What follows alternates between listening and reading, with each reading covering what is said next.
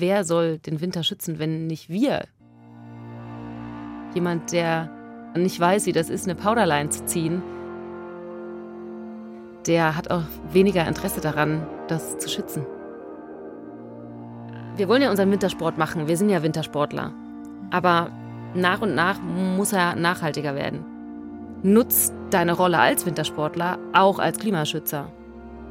Hallo und herzlich willkommen beim Bergfreundinnen Podcast. Das ist der Podcast für alle da draußen, die die Berge mögen oder lieben oder beides. Oder gern haben. ja, genau. Ich bin die Toni und mit dabei sind auch Anna und Kadi. Hallo. Hallo. Wir sind jetzt schon seit fast drei Wochen nachhaltig oder versuchen es zumindest irgendwie ein bisschen mehr zu sein oder uns zumindest damit auseinanderzusetzen, denn wir sind in Woche drei von unserem Nachhaltigkeitsthema. Dieses habe ich aufgemacht mit meiner Story zum Kaiserschmarrn. Da ist es schon angeklungen, wir und die Nachhaltigkeit, also wir alle, die ganze Menschheit und die Nachhaltigkeit, wir sind irgendwie viel am struggeln miteinander. und wir haben in unserem Talk das auch nochmal konkretisiert. Was müssen wir als Bergfreundinnen auf dem Schirm haben? Was können wir beachten? Und jetzt diese Woche geht es nochmal mehr um den Winter. Wie starten wir in diese neue Saison? Genau. Ich habe mit Rachel Pechholz gesprochen. Die engagiert sich bei Pau und ich weiß nicht, ob ihr Pau kennt. Ähm, Pau ist nicht nur Pulverschnee, passt ganz gut, sondern auch die Abkürzung für Protect Our Winters. Das wurde 2007 gegründet von Jeremy Jones. Boah, das ist wahrscheinlich einer der Snowboarder, super bekannt, in über 50 Filmen aufgetreten, Abenteurer des Jahres, bester Big Mountain Snowboarder, lauter solche Auszeichnungen hatte er. Und er hat aber in seinem super spannenden Abenteurer-Snowboarder-Leben irgendwann mal festgestellt, hm, da tut sich was in den Bergen, da verändert sich was, der Schnee wird weniger, das Eis wird weniger am Gletscher. Ich würde gern was ändern und hat dann 2007 eben Pau gegründet. Und Pau setzt sich in Amerika zum Beispiel ein für eine Bepreisung von CO2, also eine Bepreisung des CO2-Ausstoßes, für Solarenergie und für nachhaltige Verkehrskonzepte. Und er hat es sogar schon bis ins Weiße Haus gebracht und Präsident Obama die Hand geschüttelt. Also ganz viel Lobbyarbeit auch gemacht für oder gegen den Klimawandel, muss man ja sagen, in Amerika. Und Paul Deutschland ist noch nicht so weit. Also Rachel war noch nicht bei Angela Merkel zu Gast oder sie hat es mir sehr gut verschwiegen, aber sie haben auf alle Fälle große Pläne und ich habe mit Rachel darüber gesprochen, wie kompliziert die Situation ist, leider wieder. Also es wird nicht unbedingt einfach heute, es ist einfach ein schwieriges Thema Nachhaltigkeit, aber eben auch so ein bisschen ermutigt, dass die kleinen Schritte schon zählen und wir uns relativ einfach selbst engagieren können. Magst du mir als erstes vielleicht mal erzählen, was PAU überhaupt ist? Wir sind eine Klimaschutzorganisation. Ähm, eine Klimaschutzorganisation von Wintersportlern für Wintersportler. Also wir versuchen, die Winter zu schützen, weil wir selber mitbekommen, während wir den Sport betreiben, den wir so lieben, wie der Klimawandel einfach Auswirkungen auf die Berge hat. Und das wollen wir als Wintersportler nicht so hinnehmen und wollen unsere Leidenschaft dafür nutzen, unsere Berge und unseren Schnee zu schützen. Mein allerliebster Leitspruch von POW oder von Protect Our Winters ist Turn Your Passion into Purpose. Als Organisation wollen wir die Stimme der Outdoor-Community sein. Also wir wollen wirklich private Wintersportler, Pioniere, Athleten, wollen wir praktisch zusammenbringen in der Organisation und die Stimme sein. Die Stimme für Winter, für Berge und gegen den Klimawandel. Mhm. Genau. Wie, wie, bist du denn zu Pau gekommen? ich bin eigentlich genauso wie Pau das eigentlich andenkt, genau durch meine Leidenschaft dahin gekommen. Ich habe, glaube ich, das erste Mal auch einen Pau-Sticker gesehen und ich war dann 2019 auf der ISPO und habe dann auf der Jones Party einfach mal jemanden in einem Pau-T-Shirt angesprochen. Und das war dann auch jemand aus München und die hat mich einfach zum Stammtisch eingeladen dann bin ich so im März oder so, saß ich dann das erste Mal in München bei einem Stammtisch. Relativ neugierig, was machen die eigentlich? Mir auch die Frage gestellt, Wintersport und Klimaschutz, wie passt das zusammen? Mhm. Und dann aber immer mehr gemerkt, wie schön eigentlich die Idee ist, dass genau die, die ja so viel Herzblut in etwas stecken, also in den Sport oder etwas so sehr lieben wie die Berge und den Winter, dass ja genau die das sind, die sich dafür einsetzen sollen. Mhm. Weil wer soll den Winter schützen, wenn nicht wir? Jemand, der nicht weiß, wie das ist, eine Powderline zu ziehen, der hat auch weniger Interesse daran, das zu schützen. Das hat sich zufällig so ergeben, kann man Ja, gut sagen, genau. glaube ich, oder? Aber hast du selber schon mal das Bedürfnis gehabt, gerade so beim Thema Klimaschutz oder Nachhaltigkeit tätig zu werden, weil du selber gemerkt hast, okay, da entwickelt sich irgendwas in die falsche Richtung? Also ich glaube, dass man, wenn man so ein bisschen aufmerksam ist, das Thema eigentlich gar nicht mehr negieren kann. Es ist ja wirklich irgendwie überall. Aber ich bin wirklich eigentlich durch Pau dazu gekommen. Also Pau hat mich eigentlich genau mit der Nase in den Schnee gedrückt und mir gezeigt, hey, du als Wintersportler müsstest eigentlich auch daran Interesse haben und auch was tun. Also nutzt deine Rolle als Wintersportler auch als Klimaschützer. Also tatsächlich habe ich vorher gar nicht so viel drüber nachgedacht. Ich habe mich auch jetzt bei der Vorbereitung auf das Gespräch so ein bisschen gefragt, bin ich eigentlich selber so ein kleiner Spätzünder, was Klimaschutz angeht? Und wahrscheinlich muss ich die Frage sogar mit Ja beantworten. Aber auch da ist Pau als Organisation eben nicht strikt, nicht verbieten, nicht anklagend. Es ist so better late than never. Also man kann immer damit anfangen, Klimaschützer zu sein. Man kann immer damit anfangen. Man kann mit jedem kleinen Step anfangen. Dann ging es dir ja nicht so, wie es, glaube ich, vielen anderen Outdoor-SportlerInnen geht, die das am eigenen Leib sozusagen erfahren oder sehen, okay, da wo ich vor hm, 20 Jahren mit meinen Eltern war, äh, ist der Gletscher jetzt weg und ist kein Schnee mehr da und kein Eis. Und aber nicht so genau wissen, was kann ich denn machen oder wie Mhm. kann ich denn tätig werden? Und woher kommt es denn? woher das kommt, dass man nicht weiß, was man tun kann. Ich glaube einfach, weil das Thema einfach zu groß ist. Also ich glaube, jeder Sportler, jeder Outdoor-Sportler hatte schon mal diese Situation, wo man wie so eine Flug- oder Adler- oder Drohnenperspektive von sich selber weggeht und auf einmal merkt, wie klein man eigentlich selber ist. Und dann braucht man vielleicht irgendeinen Anhaltspunkt, ob das eine Organisation ist, ob das jemand ist, der einen vielleicht an die Hand nimmt oder so, um zu wissen, was man machen kann. Aber ich glaube, man fühlt sich vielleicht schnell alleine damit, obwohl jeder drüber redet. Und dann weiß man vielleicht nicht, was ist denn genug? Also was von dem, was ich tue, ist denn auch genug? Und wann ist es genug? Und dann leben wir jetzt in Deutschland auch so ein bisschen in eher so einer Fingerpointing-Fehler-Gesellschaft. Ich habe da letztens, das hat überhaupt nichts mit Pau zu tun, so eine ganz lustige Geschichte oder aufweckende Geschichte gehört, wo ein Lehrer zehn Fragen vorliest. Und bis zu Frage zehn sind alle Fragen richtig beantwortet. Und Frage zehn war falsch. Und dann haben alle gelacht. Anstatt neun Dinge, die man richtig macht, zu schätzen, auch selbst, nicht nur andere, auch selbst, sich zu sagen, ich tue ja schon so viel, guckt man eher, was mache ich denn noch nicht oder wo kann ich denn noch mehr machen, was einerseits gut ist, andererseits aber vielleicht auch dazu führt, dass man sich ohnmächtig fühlt. Voll. Wir sind einfach sehr, sehr kritisch irgendwie als Personen und als Menschen und zwar uns selbst gegenüber und anderen gegenüber und vielleicht kommt da auch die Ohnmacht her. Vielleicht reicht sogar schon, wenn man eine große Sache macht oder fünf kleine. Aber man kriegt irgendwie immer so das Gefühl vermittelt, dass es noch nicht genug ist. Aber every step counts. Also die Awareness, die ist ja auch in den letzten paar Jahren so rasant gewachsen. Man kommt ja um- das Thema einfach nicht mehr drum rum. Also ich weiß nicht, ob's, wie es dir geht, aber vor fünf Jahren war das Thema noch nicht so breit wie jetzt. Auch vor drei Jahren noch nicht. Und jetzt ist es in aller Munde, in, überall in der Industrie, in jedem Konsumbereich, eigentlich überall. Jetzt sagst du, jeder Schritt zählt. Was wären denn so kleine Schritte, die, die ich machen kann, um mein Verhalten zu ändern und das Klima zu schützen als Wintersportler? wir als PAU, wir haben ähm, die sogenannten PAU 7. Das sind wie so ein Sieben-Punkte-Plan. Das sind erstmal ganz allgemeine Sachen, weil wir sprechen ja als Protect Our Winters die Zielgruppe Wintersportler an, aus der Leidenschaft heraus. Was wir nicht tun, ist uns ausschließlich auf den Winter zu fokussieren. Das tun wir auch mit gewissen Projekten. Aber ehrlicherweise, wenn jetzt jemand seine eine Woche Wintersport komplett nachhaltig macht und dann die anderen 51 Wochen nicht mehr nachhaltig ist, haben wir ja auch nicht viel gewonnen. Ne? Das eine oder andere hat man sicherlich auch schon mal gehört. Und die zeigen aber auch so ein bisschen, dass wir auch relativ in die politische Richtung gehen. Und zwar ist das Travel Smarter. Das hast du dir wahrscheinlich auch schon gedacht. Das Thema Verkehr ist einfach ein Riesenthema oder das größte Thema. Eat Greener, also auch wir sagen, dass einfach massenweise Tierkonsum einfach so nicht geht. Spend better, also überleg dir einfach wirklich, was du kaufst, was du brauchst. Das Thema hattet ihr auch in den anderen Folgen auch schon. Und auch live simpler, also nicht immer alles zu jeder Zeit, immer im Überfluss, mal drüber nachdenken, bewusster damit umgehen.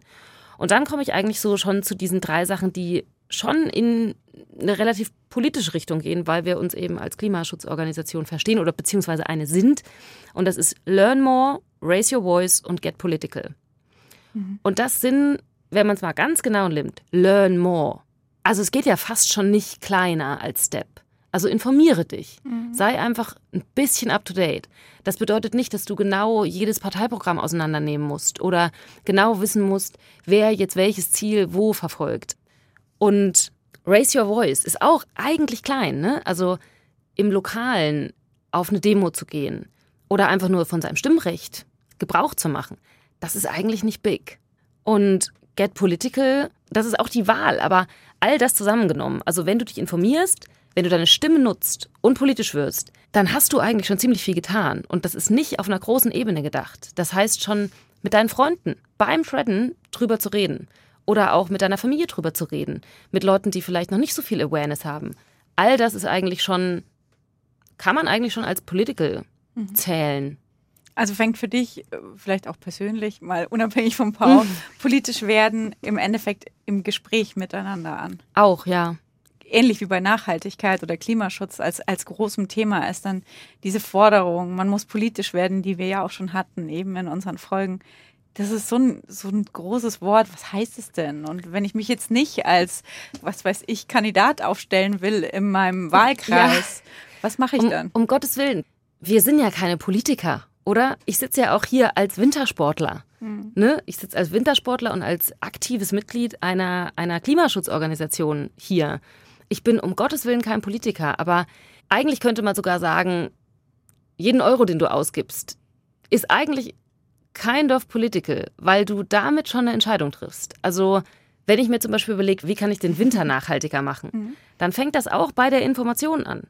Welches Skigebiet will ich unterstützen?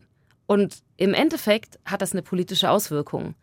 Wenn ich ein nachhaltiges Skigebiet oder ein an Nachhaltigkeit interessiertes und offenes Skigebiet mit meinem Urlaub unterstütze, dann ist das im Endeffekt, wenn das 10 Millionen Outdoor-Sportler oder Wintersportler in Deutschland machen, ist das ein politisches Statement. Mhm. Wenn wir da mal bleiben bei dem Thema, also wie kann ich meinen Winter nachhaltiger gestalten? Auch da ist ja so ein bisschen die Frage, was bringt denn wirklich was? Ne? Mhm. Ähm, was, was ist denn das größte Problem am Wintersport? Kannst du das benennen? Hast du eine Idee, was das sein könnte? Ich würde sagen, der Verkehr ist weit vorne. Mhm. Es sind tatsächlich 60 bis 70 Prozent des äh, CO2-Fußabdrucks eines Skigebietes ist der Verkehr. Und da muss man eigentlich auch am meisten ansetzen. Und das bringt uns wieder dazu, unser Verhalten zu ändern, oder? Also die meisten springen nun mal einfach ins Auto und fahren irgendwo hin. Es ist das größte Problem, das kann man nicht schöner reden oder wegreden und da muss man im Endeffekt anfangen. Was kommt denn nach dem Verkehr? Na, nach dem Verkehr ist es, glaube ich, die Wahl des Skigebietes. Welches Skigebiet unterstütze ich mit meinem Besuch? Und es gibt Skigebiete, die sich um die Nachhaltigkeit kümmern. Also und da geht es auch vor allen Dingen um die Anbindung mit öffentlichen Verkehrsmitteln. Da geht es zum Beispiel auch um Vergünstigung von Tickets, wenn du mit den öffentlichen kommst. Mhm. Und natürlich die Verwendung des kompletten Skigebiets. Ne? Also die, die, wo kommt die Energie des Skigebiets her? Woher weiß ich denn, welches Skigebiet nachhaltig agiert? Wir haben selber als PAU kein Research dafür, weil es einfach auch schwierig ist, überhaupt zu sagen, welche Variablen wenn jetzt das, das nachhaltigste Skigebiet zu weit weg ist und da wieder kein Zug hinfährt, dann bin ich wieder mit dem Auto unterwegs. Also die Bilanzierung des Skigebiets für die Einzelperson ist ja dann auch wieder von den individuellen Variablen der Einzelperson mhm. abhängig. Aber es gibt zum Beispiel die Alpine Pearls, besonders nachhaltige Skigebiete.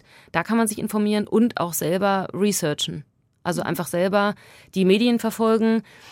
Ich glaube, wir haben ein Skigebiet leider sehr, sehr negativ in den Medien gehabt. Das ist die Zusammenschließung von Pitztal und Ötztal. Auf sowas muss man auch einfach achten. Und man muss auch da die Entscheidung treffen, möchte ich das unterstützen oder nicht. Ich kann es aber auch ein bisschen verstehen aus der Historie des Skifahrers. Der, sagen wir mal, in Anführungsstrichen alte Wintersportler. Der hat ja eine Nachfrage gehabt nach höher, schneller, weiter. Skiurlaube wurden getroffen, das kenne ich sogar noch aus meiner eigenen Familie. Wie viele Pistenkilometer hat es? Wie viele Après-Ski gibt es? Wie ist das Angebot? Und wenn der Wintersportler natürlich nach solchen Variablen entscheidet, dann gestaltet sich das Angebot des Tourismusortes natürlich auch dementsprechend. Wenn jetzt der neue klimaschützende Wintersportler andere Variablen zugrunde legt, wo er sein Geld ausgibt, dann wird sich auch das ändern. Ich finde es aber trotzdem schwierig, als Skiurlauber zu sagen, gut, dann fahre ich jetzt nach Garmisch, weil da kann ich mit dem Zug hinfahren und mhm. habe sozusagen eine nachhaltige Anreise. Es ist auch nicht so weit. Aber schlussendlich ist vielleicht irgendein anderes Skigebiet in Summe nachhaltiger, weil es weniger beschneit, weil es anders beschneit, weil es gar nicht beschneit, weil es sich sowieso auf nachhaltigen Wintersport so ein bisschen verlegt hat mhm. und ein anderes Konzept am Start hat. Das ist halt total schwer zu durchschauen, oder? Als Laie. Hand aufs Herz, wir fahren halt nicht einmal im Jahr in die Berge, wir fahren halt echt häufig, egal wie. Und wir fahren auch nicht immer nur nach nachhaltigen Gesichtspunkten. Wir fahren halt dann auch manchmal doch dahin, wo gerade der Powder ist. Und auch da würde ich dafür appellieren, sich nicht zu sehr zu bestrafen damit, wenn ich jetzt auch mal in ein Skigebiet fahre, was nicht allzu nachhaltig ist. Ja, also da sind wir wieder dabei, keine Verbote, Regeln. Wenn man sich Regeln macht, dass ich nicht jedes Mal dahin fahre, dass ich halt weiß ich nicht, einmal im Monat oder zweimal im Monat das Auto stehen lasse und in ein Skigebiet fahre, was näher ist, mit der Bob erreichbar ist. Ja, wenn am Spitzing Schnee liegt, dann fahre ich halt dahin. Einfach mal in der Nähe bleiben. Und wenn der Schnee hier liegt, dann ist es ja schon nachhaltig, wenn ich die Entscheidung treffe, nicht zu weit zu reisen. Wenn hier kein Schnee liegt, dann fahre ich halt ein bisschen weiter weg. Aber dann kann ich auch gucken, fahre ich vielleicht erstmal nach Garmisch und nicht bis sonst wohin. Also so ein Bashing von Skigebieten, das ist einfach schwierig. Also wir unterstützen lieber die nachhaltigen Aspekte und fördern eher die positiven Aspekte von anderen Skigebieten, als so mit dem Finger zu zeigen. Ne? Es ist sehr, sehr oft sehr viel Druck da, der auch sehr, sehr gut ist, aber es ist ein gesellschaftlicher Wandel, den wir brauchen. Und jemand, der schon seit Ewigkeiten nach Ischgl fährt und noch nicht so richtig verstanden hat, was wir für Probleme haben oder sich immer noch nicht sicher ist, wie er damit umgehen soll, wenn wir dem jetzt mit Verboten kommen oder mit dem nackten Finger auf ihn zeigen, dann gewinnen wir nichts. Mhm. Im Endeffekt müssen wir ja die Menschen dazu bringen, ihr Verhalten zu ändern. Mhm. Und das braucht, glaube ich, schon ein bisschen Zeit. Aber man könnte ja durchaus ein bisschen radikaler sein und so Dinge sagen wie, wenn es keinen Schnee hat, hat es keinen Schnee. Dann gehe ich das, nicht Skifahren. Ohne Frage, wenn es keinen Schnee hat, dann hat es keinen Schnee. Natürlich, wenn es 20 Grad Außentemperatur hat, muss ich jetzt nicht auf einem weißen Streifen noch fahren. Ich weiß nicht, ob ich da wieder bei Angebot und Nachfrage bin, aber das ist Behavior Change. Das ist wirklich einfach Wandel, dass ich mit der Natur arbeite und nicht nur, weil ich es mir leisten kann oder weil ich das jetzt will, weil ich das Geld dafür habe, jetzt unbedingt noch Skifahren müssen, der erste und der letzte sein müssen, die Skisaison unbedingt von November bis was Mai ausnutzen müssen. Das muss nicht sein. Ich glaube, da müssen wir einfach mit der Natur arbeiten und nicht dagegen. Und wenn die Wintersaison nur noch drei Monate ist, dann geht man halt die drei Monate fahren. Mhm. Ansonsten gehe ich halt biken oder wandern oder klettern. So also es gibt ja tatsächlich viele Möglichkeiten. Wintersport ist kein nachhaltiger Sport. Wir wollen ihn aber so nachhaltig machen wie möglich. Und dazu gehört auch, ihn nicht, nicht zu erzwingen, wenn er nicht da ist. Wie machst du das dann mit den Skigebieten? Vielleicht ganz persönlich. Hast du Deal mit dir selber zu sagen, okay, ich fahre nicht mehr auf den Gletscher zum Beispiel oder äh, ich fahre nur noch in kleine Skigebiete, die nicht so viel beschneien? Die Skigebietswahl, ja. Ähm, gute Frage. Ähm, ich gehe tatsächlich gar nicht mehr so viel fahren wie früher. Also ich bin früher tatsächlich habe ich mir, ich habe selber gar kein Auto, ich hatte auch noch nie eins. Ich habe mir früher das Auto von einer Freundin ausgeliehen und bin einfach für einen einzigen Tag bis zum Stubaier gefahren. Das ist mit Stau eingerechnet dreieinhalb Stunden hin und dreieinhalb Stunden zurück. Und man ist irgendwie nicht so wirklich fit am Berg und dann trifft man Leute in Innsbruck und die haben weniger Anfahrt, aber fahren trotzdem mit dem eigenen Auto, weil die haben den Stau nicht und die warten nicht auf dich. Also das waren echt früher ein paar Ritz, auf die ich jetzt auch natürlich mit dem neuen Wissen und dem neuen Engagement ähm, nicht mehr d'accord gehe. Ähm, und das würde ich jetzt einfach nicht mehr machen. Und bei mir ist es zum Beispiel so, dass ich einfach nicht mehr dieses immer, immer, immer, immer habe. Also man hat, glaube ich, oft so das Gefühl, gerade durch die Medien, auch eigentlich eine alte Leier, ne? Jeder ist immer am Berg. und man will irgendwie mithalten. Man will selber die nächste Geschichte erzählen oder was weiß ich. Und ganz persönlich versuche ich mich von diesem Outdoor-Sport-Druck zu befreien. Weil ich habe ja auch ehrlich gesagt noch andere Interessen. Ne? Also ich muss nicht jedes einzelne Wochenende oder jeden Samstag und jeden Sonntag irgendwo auf dem Berg stehen. Und für diesen Winter habe ich gemerkt, nicht nur, weil ich für Pau auch irgendwie den Content produziere oder viel über diese Backyard Stories nachgedacht habe oder äh, sie auch recherchiert habe. Ich war noch nie am Spitzingsee eine Tour. Ich war überall sonst eine Tour, also nicht überall, so lange mache ich das noch nicht, aber ich war da noch nie eine Tour. Und ich werde auf jeden Fall mein Splitboard einfach mit meinem Splitboard am Bahnhof in die Bob steigen und das am Spitzingsee machen diesen Winter. Ich habe so gemerkt, dass ich eigentlich die Skigebiete, die so nah sind, eigentlich gar nicht so gut kenne.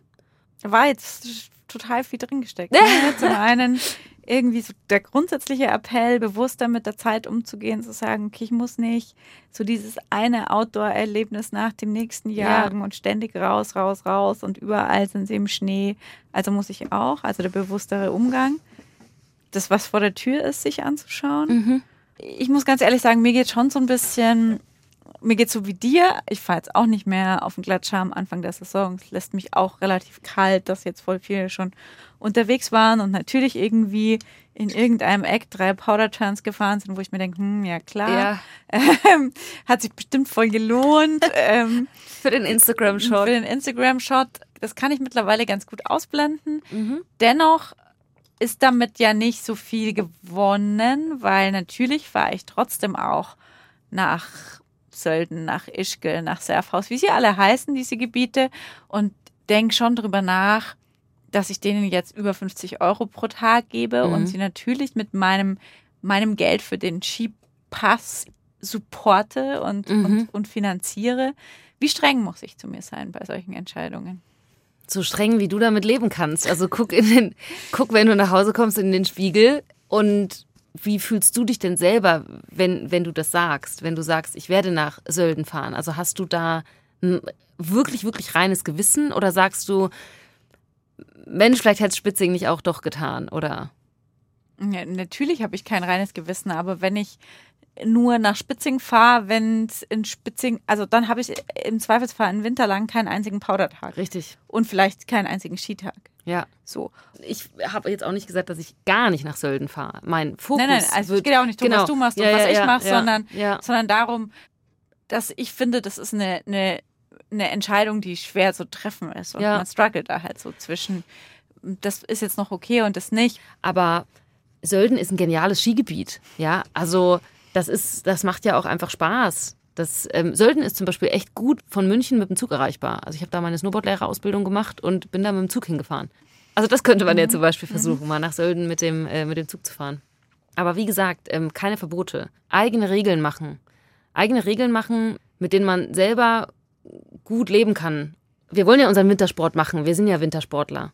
Mhm. Aber nach und nach muss er nachhaltiger werden. Von den Skigebieten aus, aber eben auch von unserem Verhalten aus. Jetzt hast du mir erzählt, dass du eine Kampagne planst oder ihr eine Kampagne plant, die es den Leuten ein bisschen leichter machen will. Weil, wie wir schon hatten, man muss so viele Entscheidungen treffen und kennt sich vielleicht selber nicht so gut aus. Und diese Kampagne soll so ein bisschen sagen, okay, so wird es dein erster nachhaltiger Winter. Ja. Was sagt ihr denn dann da konkret? Sich wirklich informieren, also entscheiden, wo fahre ich hin? Bewusst in den Winter gehen. Nicht einfach, boah, es schneit, ich gehe. Mit dem Zug fahren, drüber nachdenken, was ich alles brauche. Sachen vielleicht auch reparieren. Nichts Neues kaufen. Equipment ist ein Riesenthema. Ja. Die Outdoor-Industrie stößt auch jede Menge CO2 aus. Was ist bei diesem großen Ausrüstungsthema? Ausrüstungsthema. So, äh, genau, also ein Riesenthema bei ähm, Ausrüstung ist auf jeden Fall das Reparieren. Das macht, glaube ich, ganz gut Patagonia vor. Patagonia hat diese One-Wear-Tour, wo man wirklich mit super alten Sachen hingehen kann und die einfach ähm, repariert werden. Das ist, das ist richtig gut. Dann, wir haben Kooperationen mit verschiedenen Brands und das auch auf ganz unterschiedlicher Ebene. Also es gibt einfach alte oder, oder sehr ähm, etablierte Firmen, die neue und sehr, sehr äh, effiziente und attraktive CO2-Ziele sich selbst gesetzt haben. So haben wir jetzt zum Beispiel mit Gore eine Kooperation. Wir haben aber auch, ähm, einer unserer Kooperationspartner ist Bleed. Das ist ein ganz, ein relativ junges Unternehmen und von der Pike auf nachhaltig. Patagonia, glaube ich, kennt man. VD kennt man als nachhaltig. Aber auch da schätzen wir eher auch den Schritt in die richtige Richtung und den Wandel und würden jetzt nicht eine Go- and No-Go-Liste mhm. als Pau veröffentlichen. Ne? Also eher in Richtung den Wandel pushen. Und man muss schon, wenn man damit nachhaltig umgehen will, sich eigentlich immer wieder an die eigene Nase fassen. Also ich muss mich, da sind wir wieder beim Informieren. Also man muss, glaube ich, sehr, sehr genau gucken, was ist Greenwashing und was ist wirklich ernst gemeint. Der Neukauf an sich ist, glaube ich, nochmal eher in Frage zu stellen, als wo ich kaufe. Weil wenn ich gar nicht so oft so viel kaufe, das ist ja eigentlich das Problem, dass, dass man einfach dem Trend so sehr folgt, oder? Das ist ja Funktionskleidung, die sehr viel Geld kostet zum Teil. Und die muss einfach nicht jede Saison ausgetauscht werden. Dann renne ich halt fünf, sechs Jahre in dem einen rum. Du hast es vorhin schon angesprochen, die Zusammenschließung zwischen Ötztal und Pitztal. Wenn ich da jetzt nicht aus dem Ötztal oder aus dem Pitztal komme, hat ja meine politische Einflusskraft eine gewisse Grenze, ne? weil ich kann da nicht in Wahlen abstimmen und auch nicht in Bürger entscheiden. Wie kann ich denn als Skifahrerin oder als Wintersportler sagen, okay, ich bin leidenschaftlicher Wintersportler, aber ich bin gegen jede weitere Erschließung? Also wenn ich dort nicht sesshaft bin und nicht konkret politisch, lokalpolitisch abstimmen kann, kann ich Petitionen unterschreiben. Pau Österreich zum Beispiel hatte auch eine Petition dagegen. Mhm. Da einfach ja, online seine Stimme erheben oder auch die News einfach verbreiten, ne? Also solche Informationen auch einfach teilen und auch vielleicht im Freundeskreis sagen, du, guck mal, was da abgeht. Wir müssen da was dagegen machen. Vielleicht, wenn wir noch so ein bisschen auf die positiven Dinge gucken, die sich schon getan haben oder die sich tun so. Hast du denn Beispiele auf Lager, wo Engagement von Pau oder von anderen Organisationen schon wirklich was bewirkt hat? Auf politischer Ebene ist es immer ein bisschen schwierig zu sagen, was konkret welche Auswirkungen hatte. Mhm. Aber es gibt ein Beispiel aus, das ist auch ein Petitionsbeispiel. Der Präsident der FIS hat den Klimawandel in Frage gestellt und das mhm. in einem öffentlichen Interview. Und das konnte natürlich die Ski- und Snowboard-Szene so nicht stehen lassen. Und da hat Pau International eben auch eine Online-Kampagne gestartet und dadurch 9000 digitale Briefe eben an die FIS geschickt. Und das Ziel war eben, diese Aussage zu korrigieren und den Klimawandel eben anzuerkennen. Und das wurde auch geschafft. Das ist auf jeden Fall was, ein gutes Beispiel dafür, dass man sagen kann, deine Stimme zählt und bei sowas auch einfach mitzumachen. Pau Finnland hat einige Skigebiete dazu gebracht oder in Kooperation mit Pau Finnland. Ne? Da kann man auch so schlecht sagen, es war jetzt nur Pau. Aber in Finnland wurde unter anderem durch ähm, Initiativen von Pau einige Skigebiete dazu gebracht, komplett auf erneuerbare Energien umzusteigen. Wenn ich jetzt bei euch mitmachen will, was mache ich dann? Wir haben ganz verschiedene Möglichkeiten. Also wir sind eine Klimaschutzorganisation, eine NGO. Das heißt, man kann bei uns einfach Mitglied werden. Und man kann konkret in München, jetzt sind wir in München, in München haben wir die größte Community, wir haben in München einen Stammtisch. Mhm. So habe ich ja vorhin auch erzählt, bin ich zu ähm, Pau gekommen. Deswegen könnte man uns einfach anschreiben auf Social Media oder ähm, per E-Mail und einfach sagen, hey, ich will mal mitmachen. Man kann zu dem, also konkret in München zu dem Stammtisch kommen, die anderen Nasen kennenlernen, mal gucken, um was es da so geht, was für konkrete Projekte anstehen dann kann man tatsächlich auf Projektbasis mitarbeiten, wenn man aktiv mitmachen will. Wenn jetzt zum Beispiel einfach jemand sagt, boah, also dass es jetzt da keine Liste gibt mit nachhaltigen Skigebieten, damit kann ich nicht leben, dann kann genau derjenige bei Power aktiv werden und sagen, ich recherchiere das für euch. So, und dann gibt es diese Liste. Das ist wieder so dieses Power, was du draus machst. Der Winter steht vor der Tür und wir haben auf jeden Fall Lust auf Projekte. Wir haben super Lust auf neue Mitglieder, auf neue aktive Mitglieder auch, auf Leute, die mitmachen wollen, die Ideen bringen wollen und uns unterstützen wollen. Ja, das war mein Gespräch mit der Rachel Pechholz von Pau Germany und Pau Germany ist dringend auf der Suche nach Menschen, die sich engagieren und einbringen wollen. Also da sind wir direkt beim Thema, was kann ich machen? Was kann ich gegen den Klimawandel tun? Mitmachen, logischerweise. Bei NGOs wie Pau zum Beispiel bei Initiativen, aber ganz klar kann man natürlich auch in Parteien eintreten. Was ich aber recht spannend finde, vor dem großen Schritt in eine Partei einzutreten, ist, dass Rachel nochmal gesagt hat, dass politisches Handeln ja eigentlich da losgeht, wo ich rede und drüber spreche und Menschen informiere und andere darauf aufmerksam mache, eben Awareness für das Thema Nachhaltigkeit und Klimawandel zu schaffen. Ich glaube zwar immer, es ist irgendwie so omnipräsent, aber irgendwie sitzen wir ja alle in unserer Bubble, wo jeder drüber spricht, aber ich glaube, im Großen ist es vielleicht noch nicht so angekommen. Und es gibt ja auch unfassbar viele Möglichkeiten des Drüberredens, ne? wenn ich mir Social Media zum Beispiel anschaue. Mhm. Da könnte ich jetzt auch deutlich häufiger mal sagen, okay, so und so gestalte ich meinen Winter nachhaltiger.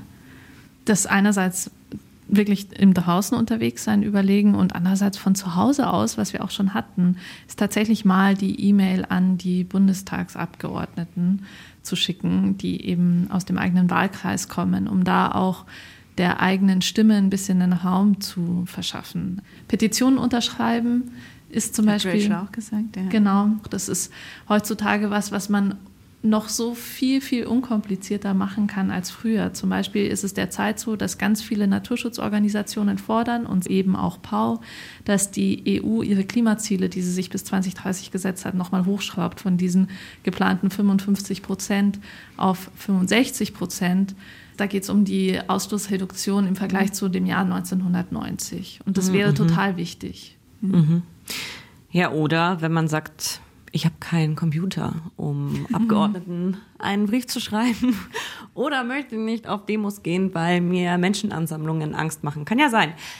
Dann kann man, wenn man vielleicht den ein oder anderen Euro übrig hat am Ende des Monats, einfach spenden, dass sich eben andere engagieren können und Kampagnen organisieren können und so weiter, was es da halt alles gibt. Es gibt genug Initiativen und Vereine, die gerade auf Spenden sehr angewiesen sind. Und das ist halt schon wichtig, einfach diese kleine Dinge tun, denn jeder Schritt, egal wie klein er ist, zählt. Das finde ich ein schönes Fazit. Jeder Schritt zählt. Und mir bleibt jetzt nur noch ein bisschen Werbung in eigener Sache zu machen, mehr oder weniger in eigener Sache. Ich habe mal wieder einen Podcast für den Deutschen Alpenverein gemacht. Da könnte man sich übrigens auch zum Thema Nachhaltigkeit einbringen und engagieren und informieren. Diesmal ging es aber um was anderes, nämlich um Mountainbiken und die Frage, ob Frauen anders Mountainbiken als Männer. Wow. Und konntest du das beantworten oder bist du in die Klischeefalle getappt? Jetzt verrate ich es nicht. Ich habe nur mit Klischees so um mich gehauen. genau. Also einfach reinhören. Ihr müsst selber rausfinden, ob ich in die Klischeefalle getappt bin. Dieser Podcast, Bergfreundinnen, ist ein Podcast von Bayern 2, der in Kooperation mit den Munich Mountain Girls entstanden ist. Und die Bergfreundinnen sagen jetzt für heute Ciao. Tschüss. Ciao. Bis zum nächsten Mal.